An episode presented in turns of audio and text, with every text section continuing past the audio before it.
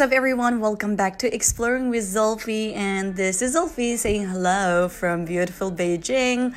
And I know it has been a long, long time since my last episode, and I've been thinking about recording, but sometimes, like, you just run out of ideas. And plus, um, this is basically done solo. Um, most of my episodes, probably like one or two of them, except one of two of them. Uh, I think I've done I've done it alone. So sometimes it's really hard to get things like you know done in an exciting or very like you know fulfilling way. So I kind of stopped recording, but it doesn't mean that I'm having hard time or something. I've been having really good time uh, since this year. I would say most of the time, obviously. you know, you always have hard days. You have like dark moments, and it's very normal. Uh, but today, like this morning, I woke up and I didn't have to go to work, and I was listening to one of my favorite uh, podcasters' uh, audios, and then you know, it kind of reminded me of like, you know what? I think I had already like good ideas to record and just you know keep track of what i've been doing this uh, couple of months. But anyway how are you everyone? I know probably like some of you wouldn't even listen to this but i am sure when you are free like a couple of weeks later or some months later you will be back and you will listen to this. And i hope you're doing fine. Um, and for me like there are a couple of good and new things in my life. And of course there for a couple of old things as well. But the most, most, most important change in my life is obviously my 33rd birthday. Yay! 我今年三十三岁了，也过了我非常特别的、非常难忘的一次生日。I had a such an unforgettable birthday party. Uh, I invited some of my close friends at present.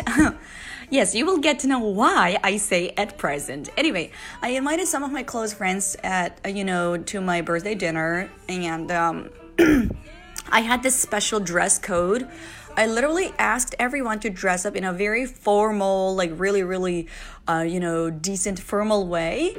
So it was not like, oh, t shirt or jeans or sneakers. No, I asked everybody to dress up in a uh, super serious way, you know, with high heels for women, you know, for, uh, for women, high heels and long dresses. And for man, it was basically a tuxedo or just like suit with um, really nice like business shoes. 呃，所以我这次的生日晚餐呢，刚好有一个 dress code 着装要求，然后我就要求我的朋友们，女生穿白色的长裙，穿高跟鞋；男生穿西装。但是 tuxedo 就是那种外国人的话，那种算是那种带领带的白色衬衣，外面穿呃西装，然后穿一个皮 鞋，也算是非常正式。它比那个工作方面穿的西装还正式。Anyway it was a it was a really nice birthday dinner. It was on April 4th. I got like really nice beautiful wishes from my mom, from my sisters and also some of my friends. It was really nice. And that was one thing that I yeah, I would say I would never forget. Uh, you know, in the past, I would be like, ah, oh, you know, I don't want to celebrate it or something. But I realized, like, you know, you can't take a day back. You know what I mean? Like it's hard. It's hard to really like, oh, I wish I could have done it or I wish like this could have happened. I really don't want to leave any regrets in my life. Um, I'm sure some of you are familiar with what happened recently. You know, this uh, Eastern airline in, you know, Guangxi province. And I think that was something that a lot of people decide to, you know, decide to live at the moment of their life because i'm sure like most of us were struggling you know at present with the thoughts or with the trauma from the past or with the anxiety about future. And a lot of us actually forget how to live at the moment. But i think this incident this uh, this uh, airplane crash probably kind of like hit people harder to make them believe like hey your life is short you know? Like try to live at the moment. So at least like to me it was a it was a wide awake. So i decide to like cherish every special occasion in my life so that's why i decided to have this birthday party Mm. and the second thing i am going to share with you guys is okay what i've learned in last year or in my 32nd birthday and um how it really changed me. And of course, I would love to share with you guys some of the resolutions that I had about like what to do or what not to do. So maybe like it would also give you a like really good, you know, uh, thoughts about like how to continue your life in the coming days. Yes. Mm, anyway, so I already told you I had my birthday and, uh, you know, from last year till this year, I think one of my biggest, um, biggest, not concern, but I would say biggest, uh, you know, reflection of my past couple of years is probably um, you know, respecting my choice. It was something like that, like do what you like and love what you do. That was probably one of my basic principles in life in the past. Uh, but after this year, you know, for my 33rd birthday, one of my main principles would be respect your feelings set boundaries and don't you know so basically do not try to um, be nice to the people just because you have to be like immorally you know what i mean 嗯，所以我三十三岁对我来说，自己给自己下的一个目标啊，我我也非常努力的在做，就是 尊重自己的感受，嗯，要学会建立一定的那个边界感，就是不管是你的好朋友，不管是亲戚，还是同事，还是陌生人，还是你在约会的人，嗯，就是你要学会尊重自己的感受，OK，自己感觉好，那你就做；感觉不好，别做，OK，嗯，You know I。I consider myself as quite a rational person. A lot of people probably think I'm very emotional, like, you know, by the way I talk or by the way I dress or sometimes by, you know, how I uh, interact with my friends in daily life. But if you think deeper, if you understand me well, you can see that I'm actually a very rational person. Um, anyway, so from this year, one of my, yeah, basic principles is definitely respect respecting my feelings uh, and is setting boundaries. And i'm sure some of you would also have the similar ideas like you know sometimes like you would give up your you know your time you would give up your energy you would also give up your you know own plans just because you know somebody else like you know kind of gives you the hope that oh like you know they really matter in your life. But at the end like you at least like from what i've experienced um recently recently including last year and this year i realized like you know people can be sometimes very horrible and people can be very unreliable. And so my point is you know what? From this moment i would respect my feelings. So even if like this person used to be very important to me or at least like i thought was important if this person hurts me or if this person makes me feel shitty uh-uh i'm sorry but you know what not anymore 呃，所以我觉得，不管是过去这个人对我有多重要，或者曾经让我觉得他对我有多重要啊，不管是友情、呃约会啊、爱情这些方面，我现在就是慢慢的了解到， 我就是希望尊重自己的感受。如果你在整个过程当中让我感觉不好，让我感觉很失望，让我感觉很不爽，那。那真的没办法了，我就要结束这样的关系啊！当然，it's very difficult for close friends or it's difficult for your relatives to end everything. But my point is, like, at least like let this person know that like this person hurt you or make you feel shitty or crappy. Because sometimes people have this unlimited desire to take advantage of you and make you feel even like empty at the end of your life well, probably that is a little bit dramatic. Not exactly at the end of your life, at the end of your day. Sorry for the language, uh, yeah, language mistake. But um, yeah, that is one thing that I realized. So let me give you an example. Uh, I was trying to date someone recently, and um, you know, this guy seems really nice. He's he seems really cool. And then like we're talking a couple of times, and he would he would message me like when he's bored, but every single time, oh, it was such a boring message. Like he would he would message me. He would be like, "Hi," and I'm like, "Hi." And then he's like, How are you? Good. How are you? Like, it's basically very, very boring message. And there were times like we would make plans and like he would just disappear and leaves the conversation unfinished. And I, you know, at first couple of times I was like, okay, this is really strange. And then like a couple of days later, um, actually it was last week, yeah something happened and he messaged me again. So when we decide to have a coffee or meet up face to face again like you know get to know each other he just disappeared. And i waited for him like 24 hours. And at one point i was like what the hell is wrong with this guy? So i left him a message with a lot of messages actually. I was like hey blah blah blah. And i was like I'm not sure if you are very forgettable or if you are very rude or if you are very busy or if you are very uh, ignorant. I just feel like you really don't have basic manner to communicate with someone. So if nobody has ever told you, please remember, you know, anything should be mutual. And if you expect me to initiate everything, you're wrong. So please, next time when you're trying to date a girl, remember to respect her time and feelings as well.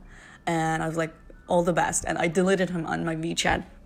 Uh, you know, I actually basically even asked some of my close like friends to like you know to to reflect on if I behaved in a very, very dramatic way.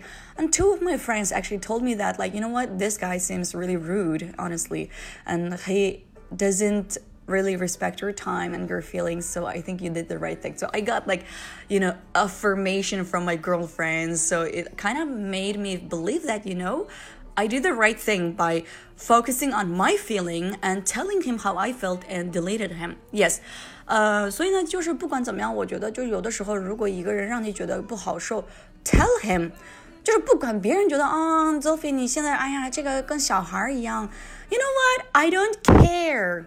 If you think I'm a child, say it. If you think I behave in a very naive way, feel it. I don't care. 就是不管别人现在觉得啊，Sophie 你这个想法太幼稚了啊，你这个怎么看起来就是特别计较？Okay, so 所以呢，所以我现在的想法就是，我不管你对我有任何这个道德方面的 judgment，就是道德方面的评价，无所谓啊，这是你自己的感受。但是我就是想感尊重一下我自己当时跟这个人交流或者交谈的过程当中的感受。如果你让我感觉不好，那我觉得 I'm sorry。因为如果我不告诉这个人他所做的事情让我感觉很不爽，他下一次再约另外一个女孩的时候，他还是会做出同样的事情。我觉得这个呃事情呢，我发现，就有的时候大家可能想让别人觉得自己很酷，所以有的时候不太会计较很很小的事情，嗯，but 大家会发现这个东西就是，如果你不告诉这个人，或者他对方就是不知道自己的这个行为会给别人带来一个不太好的感受的时候，他下一个下一次约或者下一次跟别人交流的时候，他同样的对待对方。所以我觉得，嗯，you know, I'm actually doing a favor to many girls in the future. So I was like, you're welcome. yes, this is something that I want to tell. Anyway, uh, you know, sometimes like you don't have to be morally correct. OK，就是不要把高。高质高尚的这种道德标准寄托在自己身上，就说啊，我一定要就是高大上，我一定要怎么怎么样。Hello， 如果这一瞬间让你觉得很不爽，让你觉得跟吃屎一样，那就是 stand up and talk about your feelings。就是我觉得这个对于一个关系没有那么亲密的人来说，本身啊，他可非常有可能会就是随便对你下评论。那同样的情况下，我觉得如果这个人对你来说没有那么重要的话，you know it's really really really okay to talk about your feelings and then disappear his or her life。 对，这就是我自己的感受。Anyway。啊，这个呢，就是我近期的一个想法，就是不管怎么样啊，也包括啊朋友之间，甚至其他的呃关系之间，我觉得一定要学会自己的感受，这是我今年的一个最大的计划啦。嗯，you know sometimes I would even refuse to uh, pick up my close friends' phone calls, not because I don't care about them, but I kind of want to respect my feelings and my time and also my uh, plans. for example, let's say like I'm having really, really, really good time with another friend, and one of my best friends, she calls me. In that case, mm, I'm sorry, like I love you, but right now, like I am a little bit busy with someone else. You know, I'm trying to have fun. So I like, of course, like people are very mature these days. I have like really cool, amazing friends around me. Like when I tell them that I'm like you know busy right now, they would also understand, which is really amazing. But at the same time, make sure that you actually call them back or make sure that you actually message them back so that they know that you also care about them. Uh, so I guess like you know when I think about my plans for this year, I think the most important thing is probably to improve the quality of my feelings and also my time. So uh, yeah, I don't first I don't want to waste my time on something that is not like with good quality. Second, I don't want to waste my energy and attention and uh, you know feelings, um, yeah, on something that is not really important. And third, if if something or somebody creates very negative emotion in me or you know shitty feelings in me you know what? I'm not gonna hold this shit inside me. I will deliver it to you and then I will move on. anyway, so this is basically my rules. And uh, yeah, for so far, it's been a couple of weeks that I celebrated my birthday. And uh, you know, I can't be more thankful in my life. Honestly, of course, it has been a very um, tough year for everyone, I'm sure, around me, and also, you know, for me as well. But at the same time, I think I learned that, you know, in life, you lose some, you get some. So, for many things, of course, there were frustrations in my life. Like, I would question my life, like, why is it happening to me? Or why is it like this? But now, at this point of my life, I just want to feel grateful for what I have. You know, I have very flexible work schedule. I have very, you know, uh, nice, loving friends around me and uh, yes i do have really really good friends actually. And uh, i'm very thankful that people around me even like you know people who are not close to me like they would think about me if there is a job opportunity. And even like april and march there were a couple of people they have messaged me they have even called me and recommended me uh, to someone else like who, who needs some help with their learning and stuff. And i just felt very grateful because, you know, they didn't have to help me, they didn't have to think about me, but they did.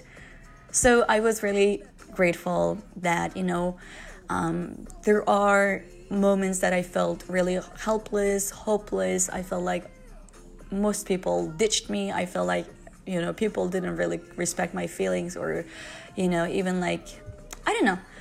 I had negative moments in my life as well, but at the same time, like, you know, when I think about it, when I think back, I realized I was, you know, very lucky to have many, many opportunities in my life.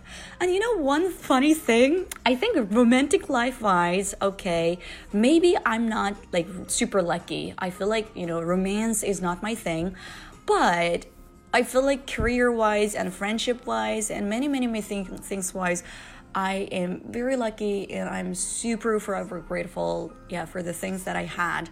Uh, yeah, basically this, and I hope you all are having a good time in your own city. I don't know where you are, but I just want you to know that, like, you know, when you grow older, well, yes, when you like when you age every year, you will realize that you have new rules in your life that like, uh-uh, no, if you try to cross the, this border, I'm sorry, like this is done.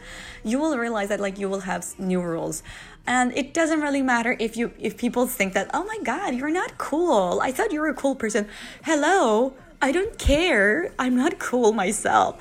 So my point is like, you know, be you respect who you are, respect your feelings, but at the same time, okay, don't cling on, don't stick to some of the like negative shit in your life because life is too short and life is too beautiful to waste your time on those things and try to focus on the good things. And this is Zulfi, and I just had my 33rd birthday, and happy birthday to me. In the coming part, I'm going to share with you guys a beautiful song that I've listened a couple of days ago. It is called Freedom. And I will see you guys next time. Bye bye, everybody. that takes me back, and I let go with so.